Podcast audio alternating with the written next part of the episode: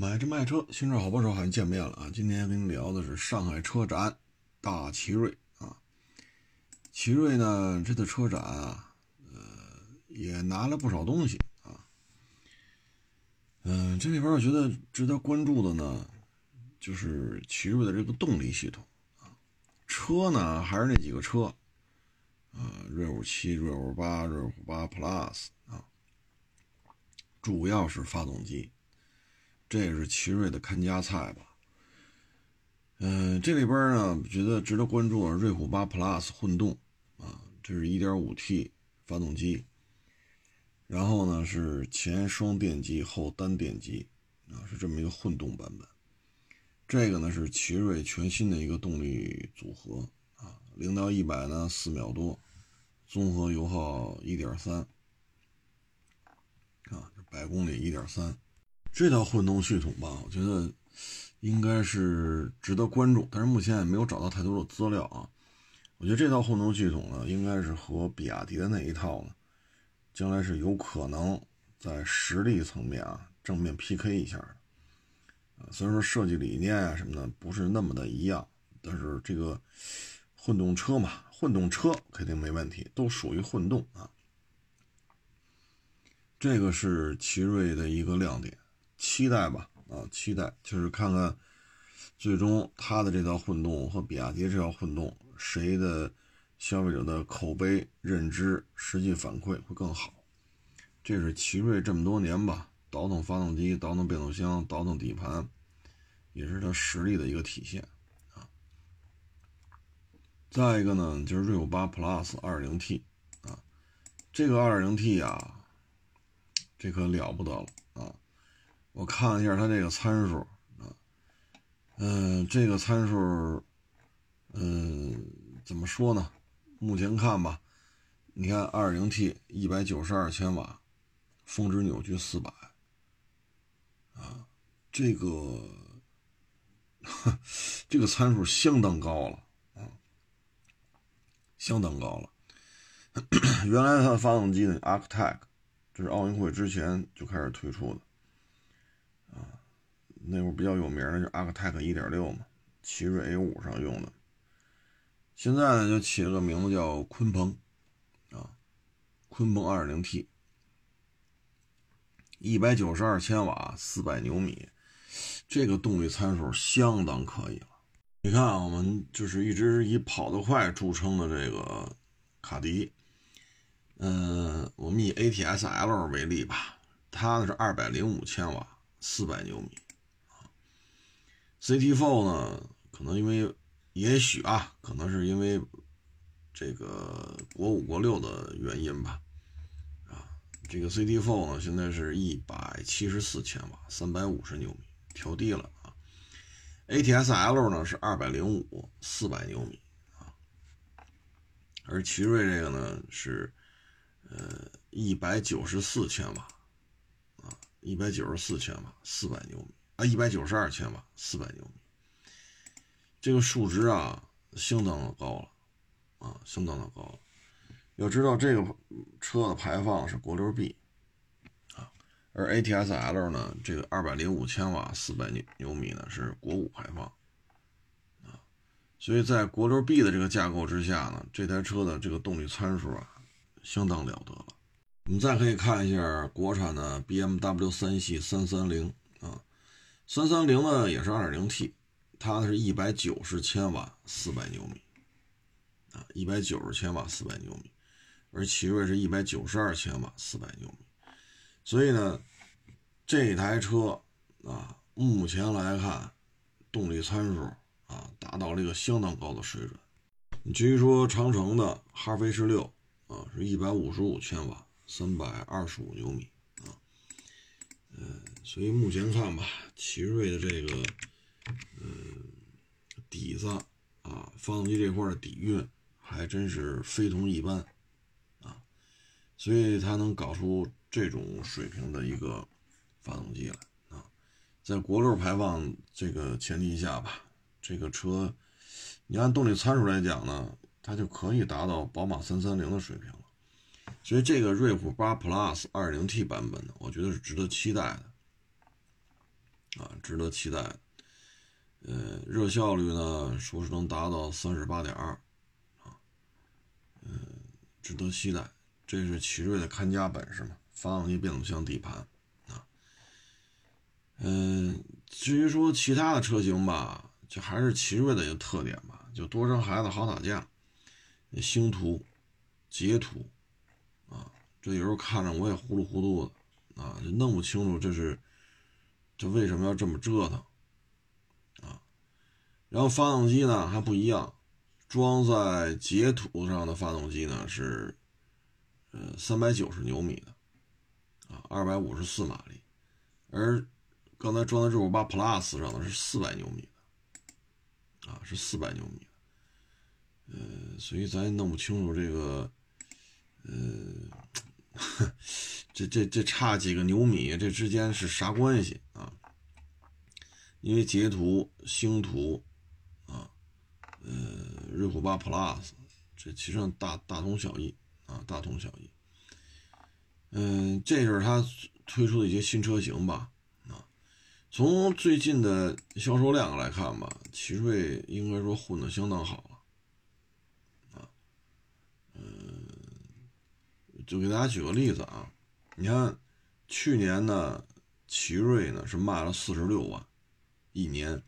但是今年头三个季度呢，卖了十三万六，啊，十三万六的话呢，呃，我们要乘以四的话呢，差不多，也就是奇瑞的前三个季度的销售量乘以四的话，差不多和去年是相等的，啊，你看十三乘以四，五十多一点，五十多一点呢，呃，我们认为呢，这个今年的销量增加点在于哪儿呢？增加的点在于瑞虎八卖的是非常的好啊，嗯，瑞虎七也还行啊，瑞虎七也还行啊，呃，你包括这瑞虎五 X 卖的也非常好，奇瑞今年的这些 SUV 销量是非常的高，瑞虎七、瑞虎五 X、瑞虎八啊。呃，如果将来瑞虎八在下半年推它这个混动前双电机后单电机加 1.5T，综合油耗1.3吧，好像是，然后再上瑞虎八 Plus 2.0T，啊，那它的销量我觉得还会进一步增加，所以它基本上是能够，就依依照目前的趋势吧，它基本上是能够超越去年的成绩的，基本上是能够超越的。啊，这个我还是持一个乐观的态度，因为它几个 SUV 做的还是非常好啊。嗯，其他的车型吧，就是太多了，很多车都没有必要啊，很多车都没有必要存在。我给大家说一下啊，什么这个呃，这很多名字可能大家都不记得，瑞艾瑞泽 EX、奇瑞 E 五啊，还有什么悠悠二代。啊，风云二两厢，呃，什么奇瑞 E 三，啊，就这些个东西，哎呀，就弄这么多，其实挺没意思的，啊，嗯，它今年新增的车型销量吧，确实啊，你看瑞虎五 X 这车呢，您瑞虎五 X 呢不是瑞虎五的一个换壳啊，因为瑞虎五呢是两米六一，瑞虎五 X 是两米六三。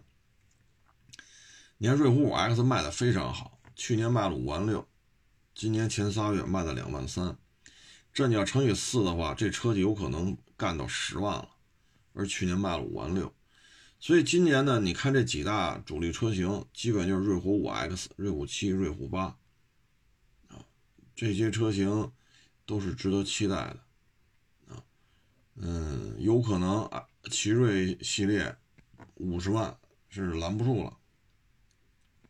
去年卖了四十六，今年要突破五十万，我觉得这是完全有可能的。当然，那些乱七八糟车也该砍砍了，什么瑞虎 E，什么瑞虎五、艾瑞泽 XE、奇瑞 E 五，哎呀，这名单太长了啊！然后呢，咱再说它这个捷途，捷途这个品牌呢，去年是卖了十三万辆，啊，呃，但是今年看这意思也是有点。搂不住了，啊，也是有点搂不住了。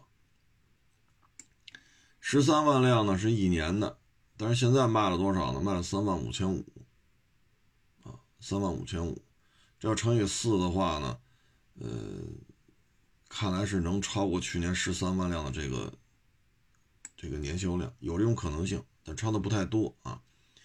然后再看这星途，星途呢，去年卖了一万八，今年前仨月卖了五万七，啊，你要乘以四的话呢，差不多也得两万帽。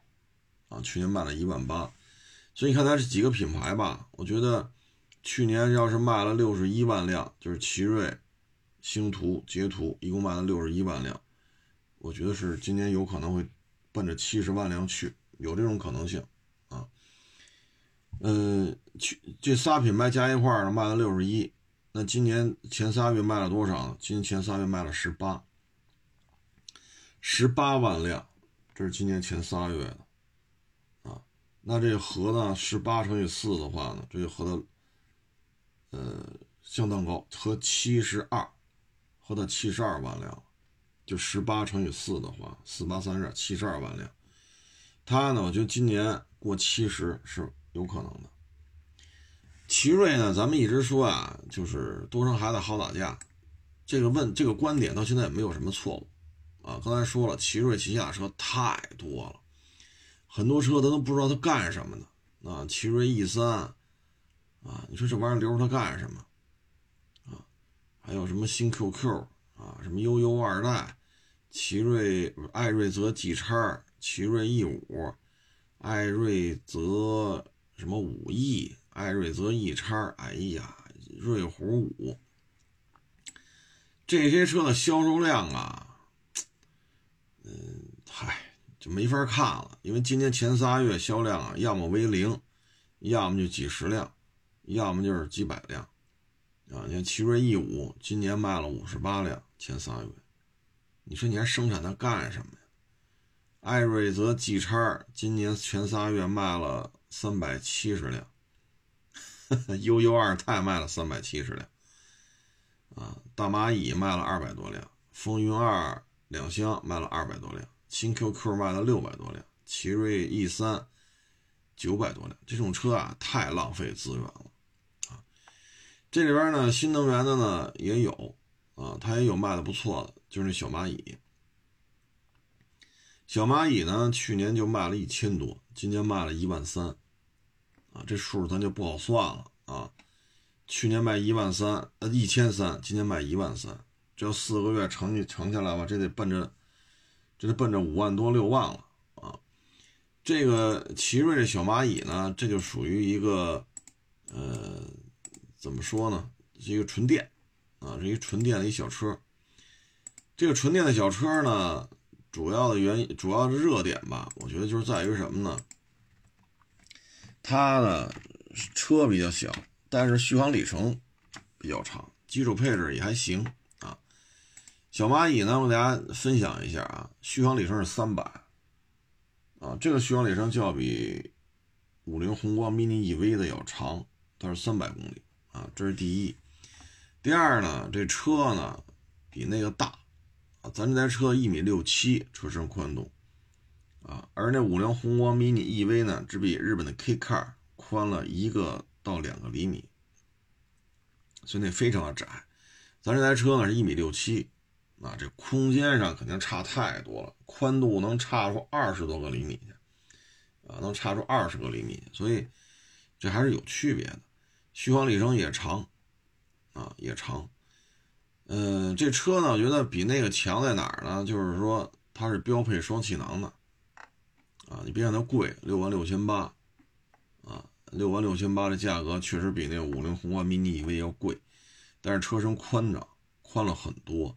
气囊标配，续航里程三百，所以你要卖六万六千八，我觉得也能接受啊。呃，这车呢卖的也挺火的啊，那去年一千三，今年一万三，所以小蚂蚁这个我觉得今年有可能会奔六啊。这都是奇瑞今年的增长点，所以今年奇瑞吧，呃，为什么说买卖这么好呢？我觉得主要原因就是，首先呢，你要有自己核心的竞争力。啊，就是发动机、变速箱、底盘，这三样就是奇瑞的看家菜。他现在还要还是没没改掉原来的毛病，就是多生孩子好打架。你像这些车，头仨月生产几十辆、二三百辆、三五百辆，你留着它干什么呀？对不对？但是它就消耗你大量的精力。零配件供应商跟不跟？你自己是不是要给他开生产线上的这套设备？啊，就说你混装也会牵扯你的精力。产能又如此之低，啊，所以像这种车呢，我觉得应该精简一点。奇瑞就是现在啊做不了减法，奇瑞最擅长的是做加法，没有条件也要创造条件去做加法，这是奇瑞最大的问题。啊，在营销这块可以说是一塌糊涂，不要耗费这么多精力，你就把你这车型捋捋，你像现在捋来捋去啊，我觉得就是这样。瑞虎五 X，这是一个两米六三的啊，很便宜，几万块钱的一个 SUV，卖的很好啊。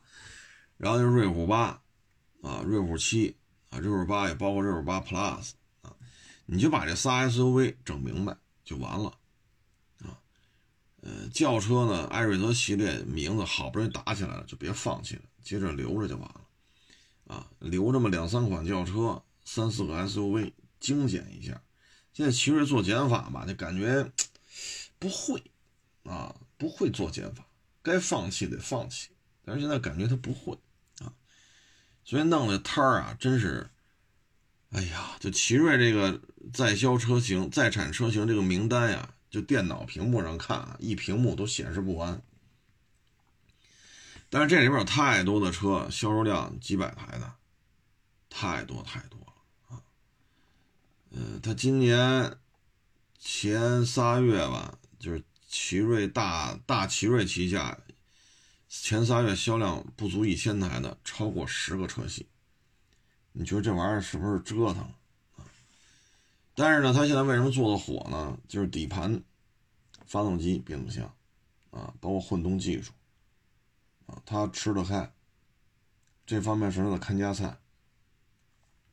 而到了市这个。市场严重内卷、收缩、消费收缩，消费者越来越挑剔的时候，谁拥有核心技术，谁才能显出来。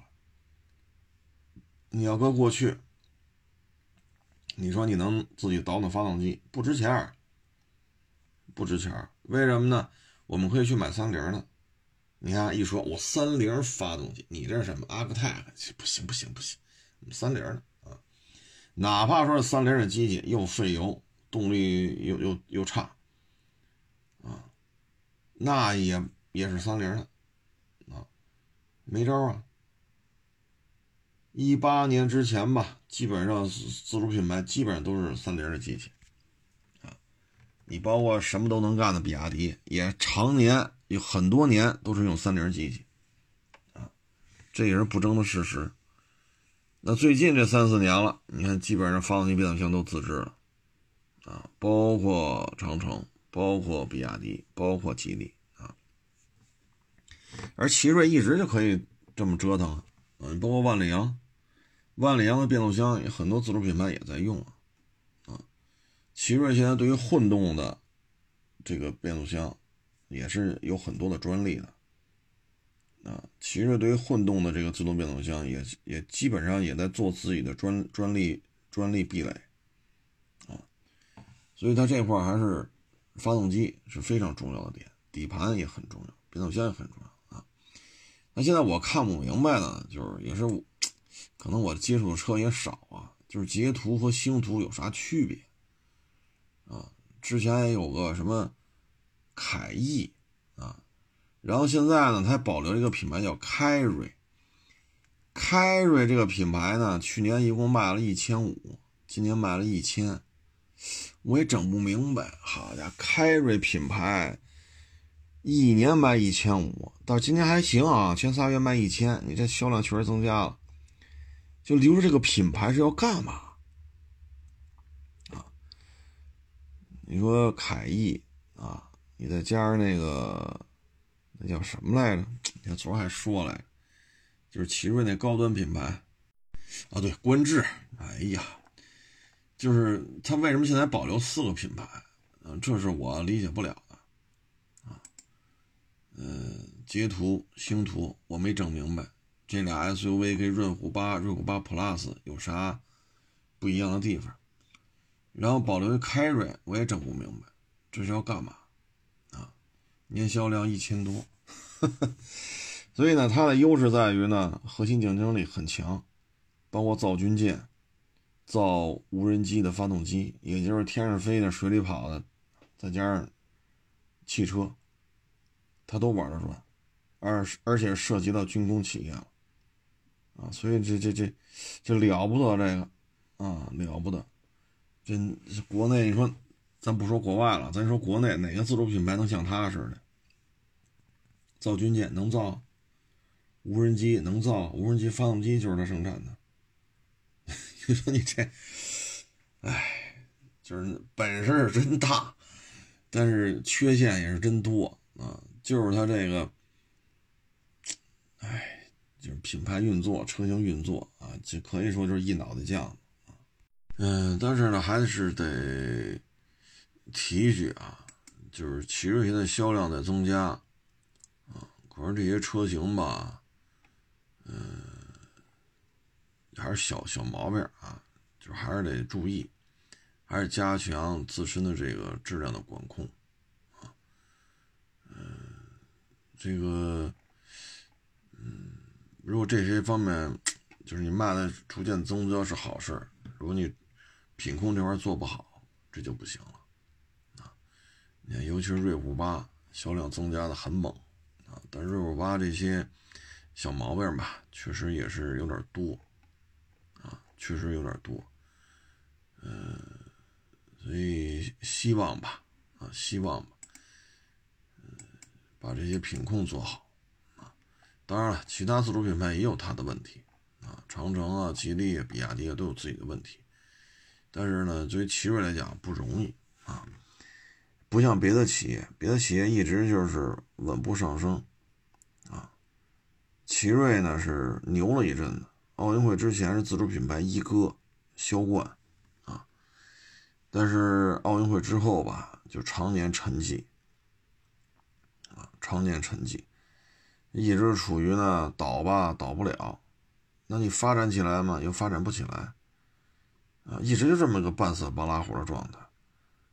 啊但是呢，最近这一年多吧，一九年、二零年到现在啊，这一两年的时间，呃，瑞虎八、瑞虎七啊，包括发动机、变速箱、底盘啊，这个现在有了一些呃新车型啊，有了一些新的感受，所以销量上升的比较快啊。对这个对于奇瑞来讲也是不容易啊，因为奇瑞，哎，这些就这些年吧。啊，包括这股权呀，啊，包括一些元老啊，啊，这个那个呀，哎呀，这糟心事儿也是挺多的，还能挺到今儿，啊，销量还能增加这么多，啊，也是实属不易，啊，希望奇瑞也是越做越好吧，这也是咱们国家自主品牌当中不多见的啊，呃，二十年，甚至二十多年一直坚持走核心部件全部自制。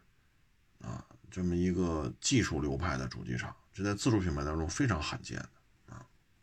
嗯，说完这个呢，咱再说说这个，呃，就最近吧，北京这个学区房，哈哈，动静比较大啊，动静比较大。嗯，这里边呢，我觉得它可能就是一个观念吧，啊，就是学区房啊，它，呃，怎么说呢？你说把它当就是从投资的角度讲，失败的案例非常多。你比如说把孩子送到海外去啊，本硕连读啊，这一下可能三四百万扔出去了，因为孩子要本硕连读的话，得在海外怎么着也念个六七年吧啊，六年到七年，这这怎么着也得这个年头了。这个时间下来，在海外生活，三四百万，高吗？不高，你比如说按四百万来算，大概也就是呃六七六七十万美金啊，六七十万美金。你合六到七年的时间呢，每年差不多十万美金。十万美金，你刨除机票、签证、学费、租房子、吃住、日常生活开销，啊，其实高吗？不算高，啊，不算高。但是呢，这个回来之后找工作吧，不见得就能怎么地，啊。再一个呢，你比如说，说我在海淀买学区房，啊，大家也知道有些。核心地带的学区房，四十多平米，九百多万。其实四十多平米，你说能干嘛？也就是套房子，这一点是事实吧？咱不能否认。但是你说怎么住？啊，你说两口子带个孩子，老家再帮着照顾照顾，你怎么住？啊，你要真是说得住下来，那一千万不够了。啊，这些顶级的学区房，小学啊。你要说一三代都在这住，有接孩子送孩子，啊，这三代都在这住，你怎么着得一千大几百万，啊！但是你投资完了之后呢，这孩子一定能学出来吗？什么叫学出来？清华北大呗，哼 或者说人大、北航，对吧？这这这学校也不错，那考不上怎么办呢？啊如果考上了，毕了业了，薪资待遇又不满意，这又怎么办？啊，因为现在出了政策嘛，学区房有可能会出现一些波动。那您这二十万一平米，这一个波动，别多啊，一百平米两千万，别多了，一个波动百分之十，二百万没了。啊，所以这些就是孩子，我觉得这个不能算是投资了。因为从投资的角度讲不值，因为我身边见过太多这样了，把孩子送到海外去了，上四年大学，啊，两三百万，有的甚至三百万都打不住，回来之后呢，找工作一个月几千，就挣几千，几前日子我聊那小伙子，海外进修汽车相关专业，名校毕业。一个月四千四千多吧，好像是，一干干五年，然后这现在不干了，没工作，又在找工作。你要从这个费效比来看，差不多七八年，嗯，如果当时不去海外，差不多十年前了，那是，如果在国内上学，他用不了这二三百万。那十年前北京房价多少？拿这二三百万买套房，那现在呢？不能说翻十倍吧。翻个七八倍问题不大吧？您说是不是？啊，咱别说翻十倍了，翻五倍有问题吗？当年投进去二百万，现在拿一千，不夸张吧？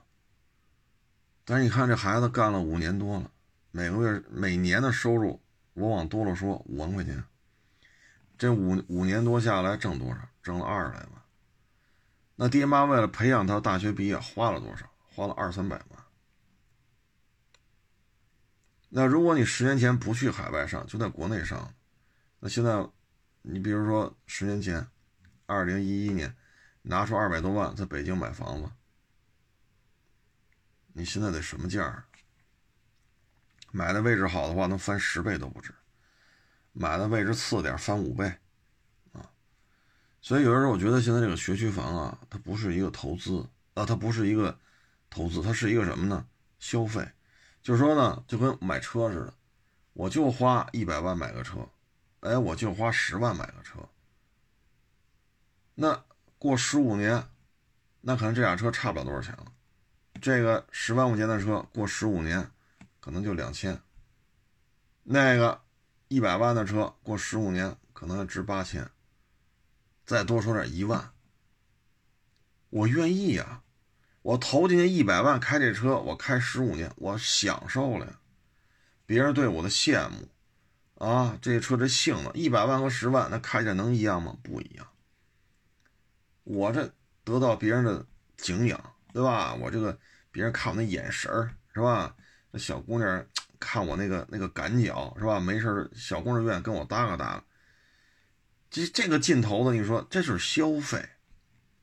我消费了一百万买台车，开十五年，八千一万，再多说点两万。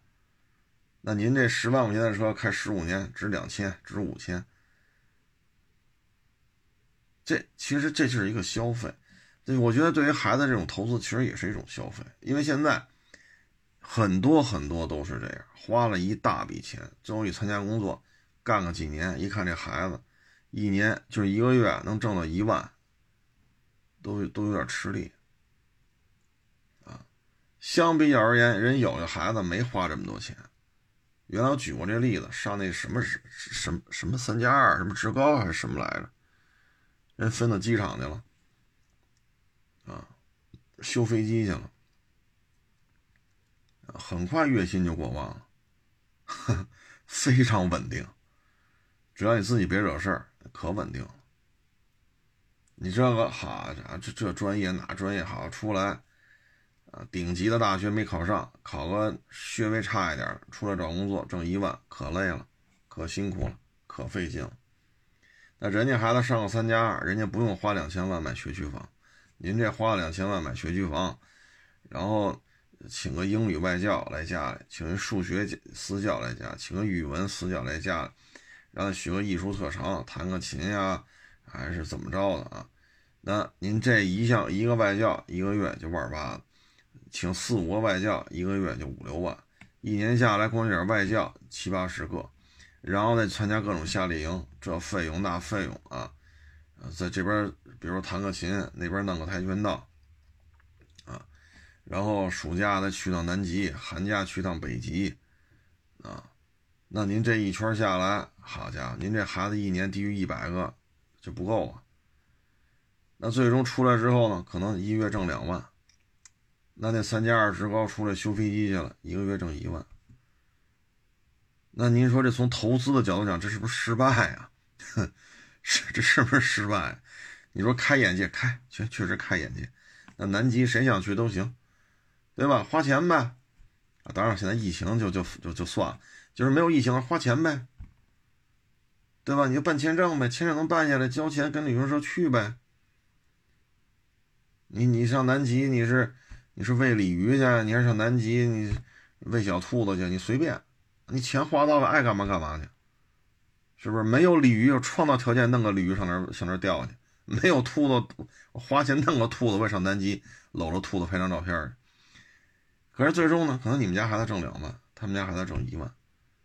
投资的角度讲，这这只能说啊，消费了，让孩子消费了，让孩子见识到了就行了。就跟刚才我说那例子是，花一百万买个车，花十万买个车，开十五年之后，这车能值个万八的，人那车值个三四千，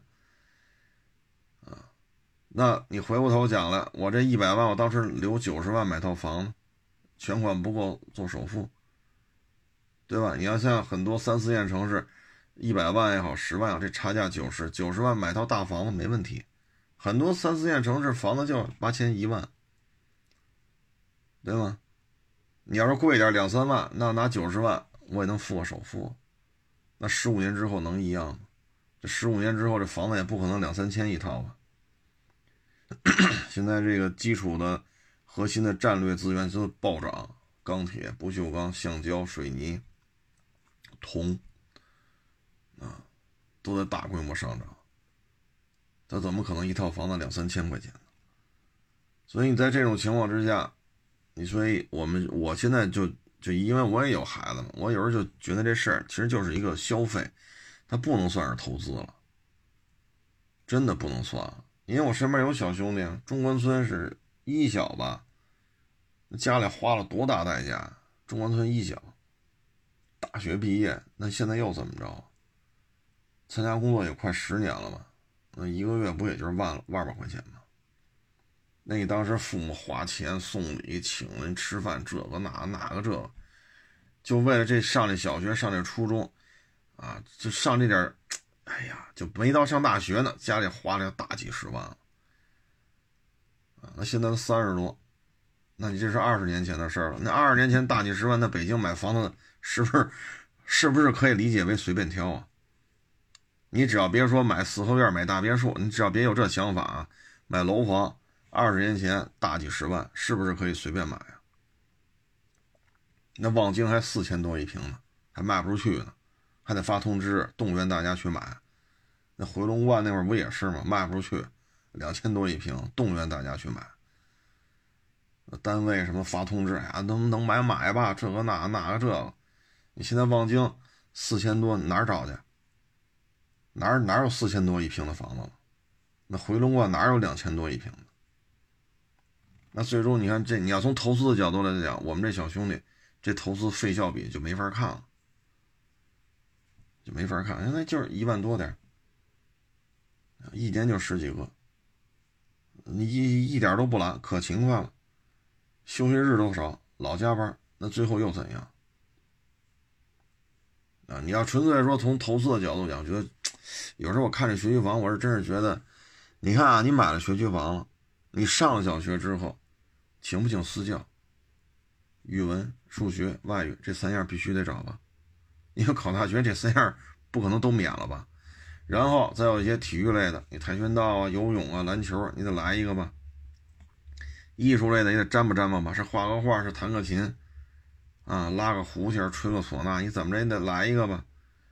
你这四五个私教，一个月好点的万八的，你这四五个一个月下来又五六万，一年下来六七十万。这要从六七岁干到十八去，这他妈十，这他妈十二年呢，六七十万一年，这又得上千万呢，连着房子两千万，这孩子里外里。从上小学干到上大学三千万，那咱要这么说，三千万我买房，我不买这学区房，海淀西城这俩我不买，东城我也不买，其他地方行不行？是不是？你像你看我老拿三里屯说事三里屯周围的房子能不能买？好租啊！三元桥的房子能不能买？也很好租啊！太阳公园呀，凤凰城啊，租金都很高啊。很好租，珠江帝景，这房子租金也高，位置也好，楼龄也新，有什么不能买的？包括北三环，不买海淀的，我北三环买朝阳的行不行？北四环买朝阳的行不行？租金也很高。你说这三千万，你要这样买，你是不是？哎，你你咱举个例子，就是朝阳区上上个小学、初中、高中也没有什么不可以的，该考大学还是考大学。最根本的是什么呀？这孩子的能力，孩子的能力就跟潘长江、潘前辈似的。你非常打篮球去，你你，他就这身高，你你把奥尼尔找来，姚明找来，是吧？王治郅找来，啊，你把这些什么巴克利啊，像这些当年这个叱咤风云的时候，你全找来，他打不了，对吗？他只能演小品。就跟郭德纲郭老板，他只能说相声。你非让他去打篮球去，你花多少私教课，他也练不出来了。就跟郭麒麟似的，打篮球去，他干不了。所以有时候我觉得孩子本身的悟性是最重要啊。我现在感觉就是这样。你说请私教嘛，我们家也请，上课外的也上。但有时候就有时候看这个社会啊，有时候觉得，嗯。真的就是是消费还是投资？有时候这个问题得想清楚啊，这问题得想清，得真是得想清楚。有的这个倾家荡产，海淀的牛校边上买小一居室，买完了住不下，再花高价，那边的房租都高啊。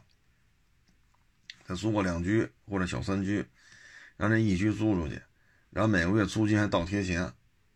啊，那个一居室呢，千八百万呢，还还着房贷，啊，房租还倒贴着钱，房贷还得倒贴着钱，然后再请个私教课，爹妈啊，从这孩子上学一直上到高中，一分钱积蓄都没有，每个月挣的钱全交了各种费用，贷款呀，房租的差价呀，私教啊，哎呀，全是这个。最后等到孩子说考上一大学吧，还心里还平衡一点。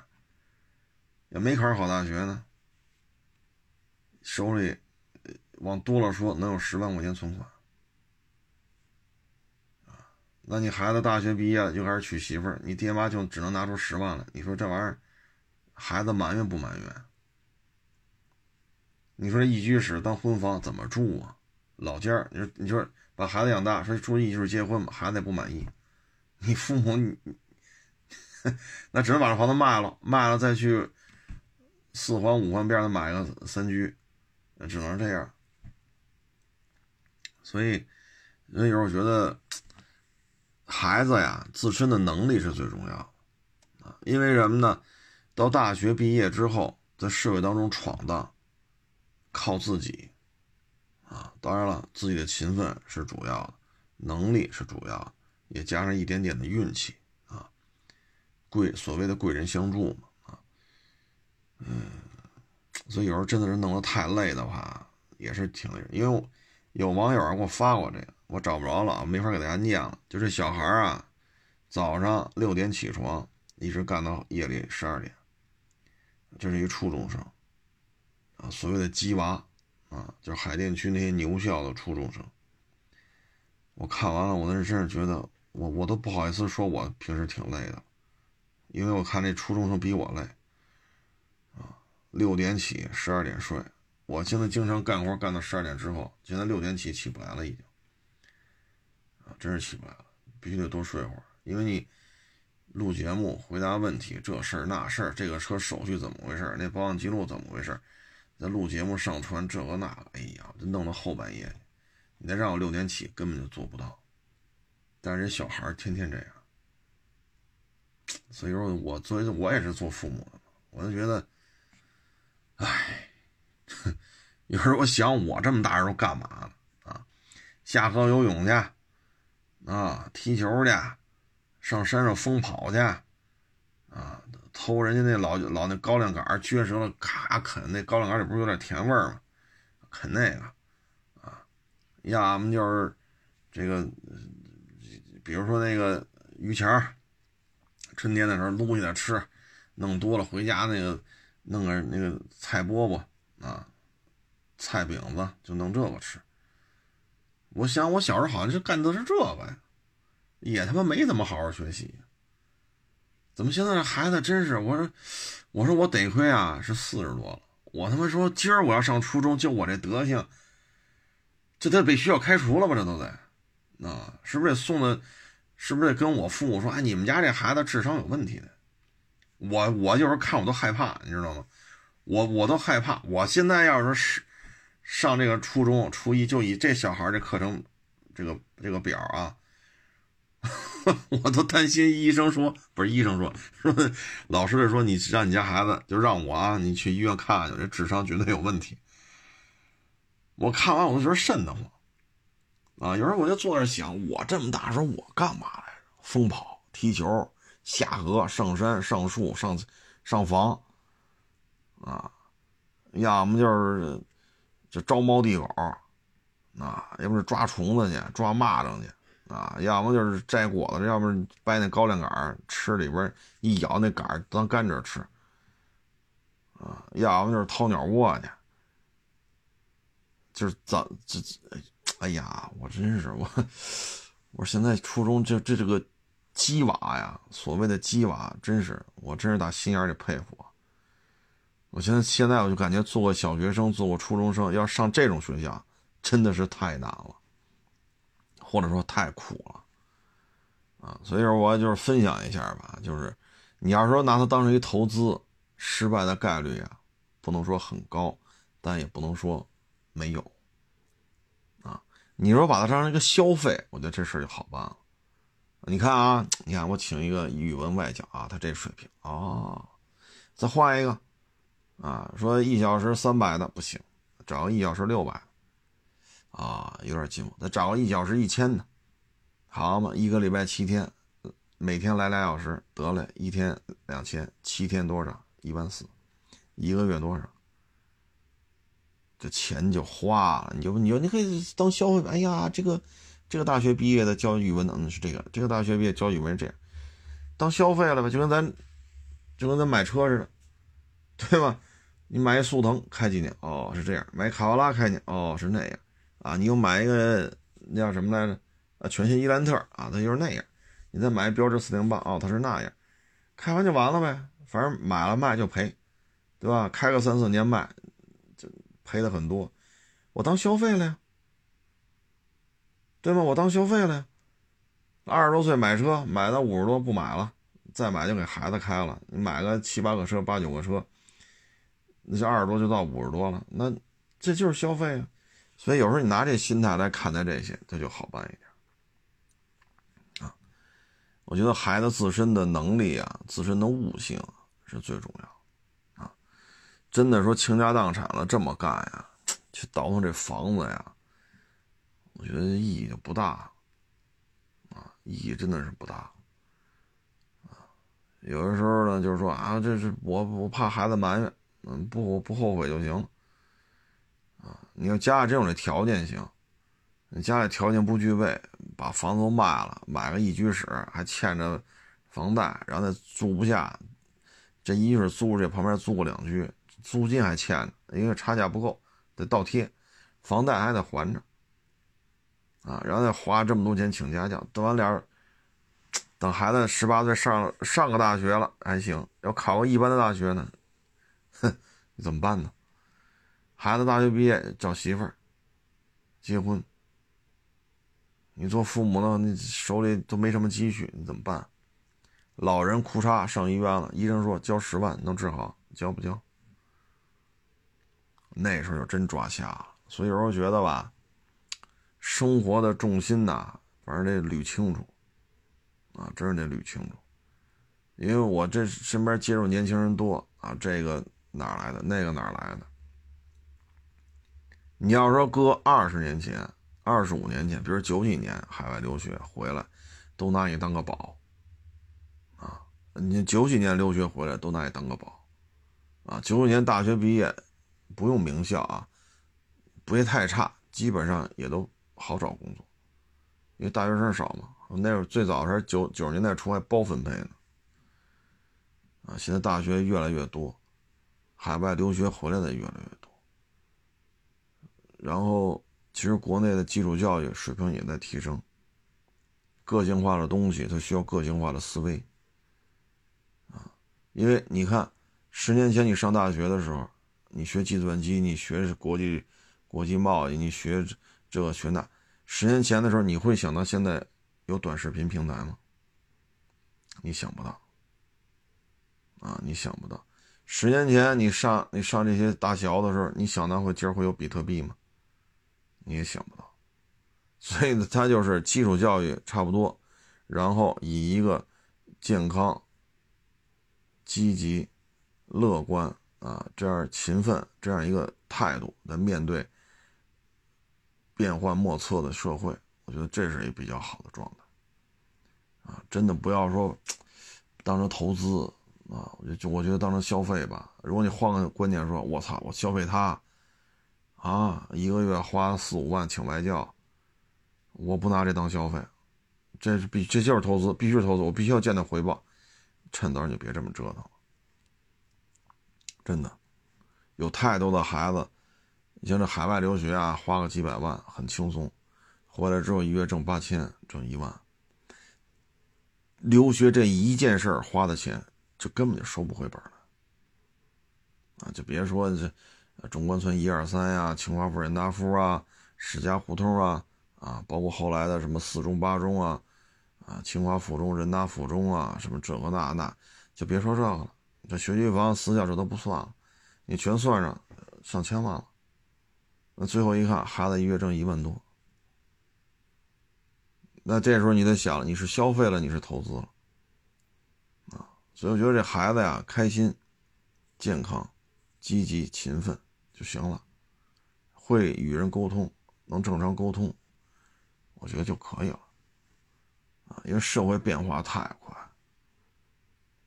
你看我小时候，我刚才说了，那不就是傻吃闷睡吗？不就是整天疯跑的吗？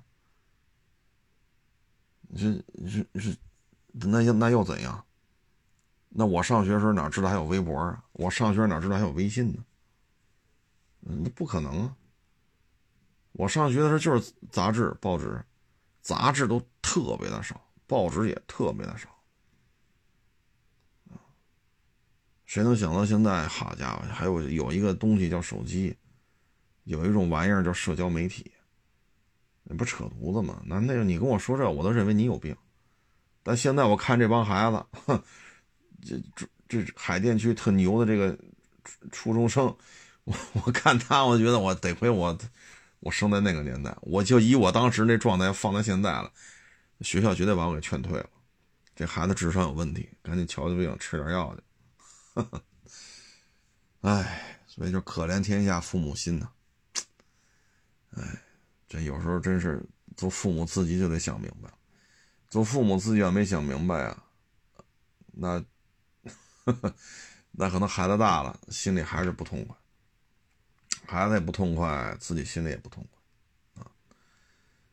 哎，大概其实就这么点事儿吧。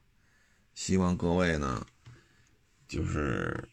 别让生活变得太，真成那蜗牛了，背着那么重的一个壳，啊，举步维艰，啊，步履蹒跚，啊，真是走一步歇三歇呀！这人到中年了，你弄成这样了，歇都不敢歇，还得求老天爷保佑啊，自己的父母别有事儿，孩子别生病，自己别生病。啊，真的要说为了下一代把自己弄成这样了，我真是觉得就不值了。啊，当然了，这我这观点不见得对啊。说您这正在鸡娃培训的道路上努力着，那我也祝福您，啊，也祝福您的孩子将来能有个好的出路吧。啊，呃，总而言之吧，少年强则国强啊，这话说的没问题。啊，中国人呢也是一个非常勤奋的民族，啊，希望大家都好吧，啊，呃，怎么活都是活，啊，百花齐放，人生百态，啊，开心就好。行了，也不多聊了，嗓子都说哑了，啊，谢谢大家支持，谢谢大捧场，欢迎关注我新浪微博“海阔试车手”微信号“海阔试车”。